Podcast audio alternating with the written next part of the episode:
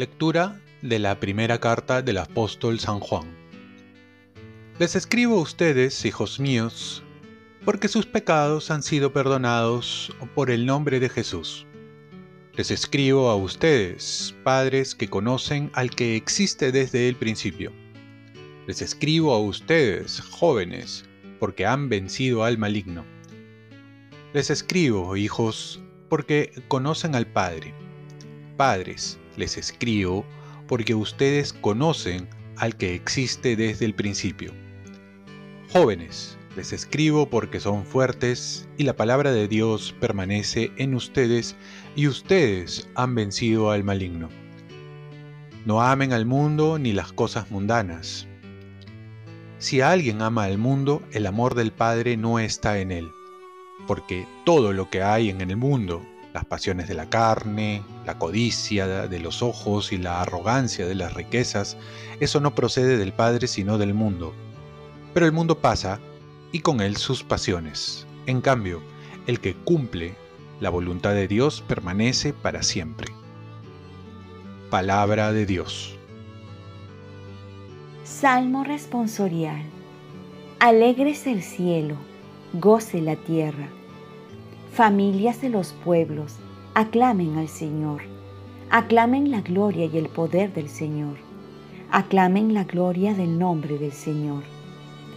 Alegres el cielo, goce la tierra. Entren a sus atrios trayéndoles ofrendas. Póstrense ante el Señor en el atrio sagrado. Tiemble en su presencia la tierra toda. Alegres el cielo, goce la tierra. Digan a los pueblos, el Señor es rey. Él afianzó el orbe y no se moverá.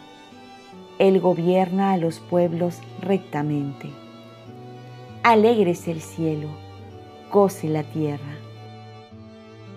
Lectura del Santo Evangelio según San Lucas. En aquel tiempo había una profetisa, Ana, hija de Fanuel, de la tribu de Aser era una mujer muy anciana. De jovencita había vivido siete años casada y luego viuda hasta los 84.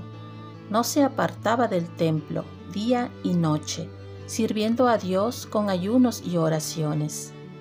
Acercándose en aquel momento, daba gracias a Dios y hablaba del niño a todos los que aguardaban la liberación de Jerusalén. Y cuando cumplieron todo lo que ordenaba la ley del Señor, se volvieron a Galilea, a su ciudad de Nazaret. El niño iba creciendo y robusteciéndose, y se llenaba de sabiduría, y la gracia de Dios estaba con él. Palabra del Señor. Paz y bien. Llegar hasta el final de los días amando a Dios. Imaginarse cómo uno llegará a los 84 años. Es para pensar. Y quizás alguno pueda imaginarse llegar achacoso, cansado, sin fuerzas y buscando a alguien que lo motive para seguir adelante. Por otro lado, muchos quieren llegar a esa edad fuertes, sanos, a base de vitaminas y ejercicios. Pero hay algo más importante, es el estado de ánimo, el deseo de vivir, de llevar esperanza a flor de piel, de vivir con una fe madura. Y todo esto nos lo enseña la profetisa Ana, que a sus 84 años la encontramos sirviendo en el templo, día y noche entre ayunos y oraciones. Llegar a esa edad dando gracias a Dios y evangelizando, creo que es el ideal de todo anciano como cristiano. Al menos es lo que a mí me gustaría llegar a ser, con una fe madura, con esperanza y con celo apostólico para seguir hablando de Jesús. La profetisa Ana nos presenta un desafío ante esta sociedad llamada por un filósofo la sociedad del cansancio, porque está llena de individuos agotados, frustrados y deprimidos. Por ello la respuesta para llegar a la vitalidad de la profetisa Ana la encontramos en el último párrafo del Evangelio de hoy, en la que se nos dice que Jesús iba creciendo, robusteciéndose en sabiduría y gracia. Aquí vemos que no solo hay que preocuparse de crecer en salud y conocimientos, sino también en la gracia de Dios, en la comunión con Dios, que es lo que va a dar la paz, la vitalidad en el alma para vivir con alegría y entusiasmo. Y así vencer la mentalidad del mundo que va opuesta a las enseñanzas de Dios como nos los presenta la primera lectura. Oremos.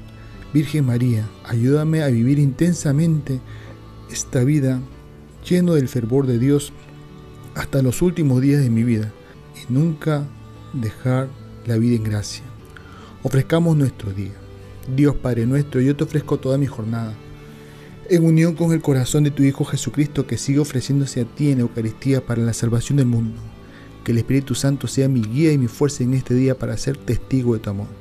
Con María, la Madre del Señor y de la Iglesia, te pido por las intenciones del Papa. Con San José Obrero, te encomiendo mi trabajo y mis actividades de hoy para que se haga en mí tu voluntad. Y la bendición de Dios Todopoderoso, Padre, Hijo y Espíritu Santo, descienda sobre ti. Cuenta con mis oraciones, que yo cuento con las tuyas y que tengas un santo día.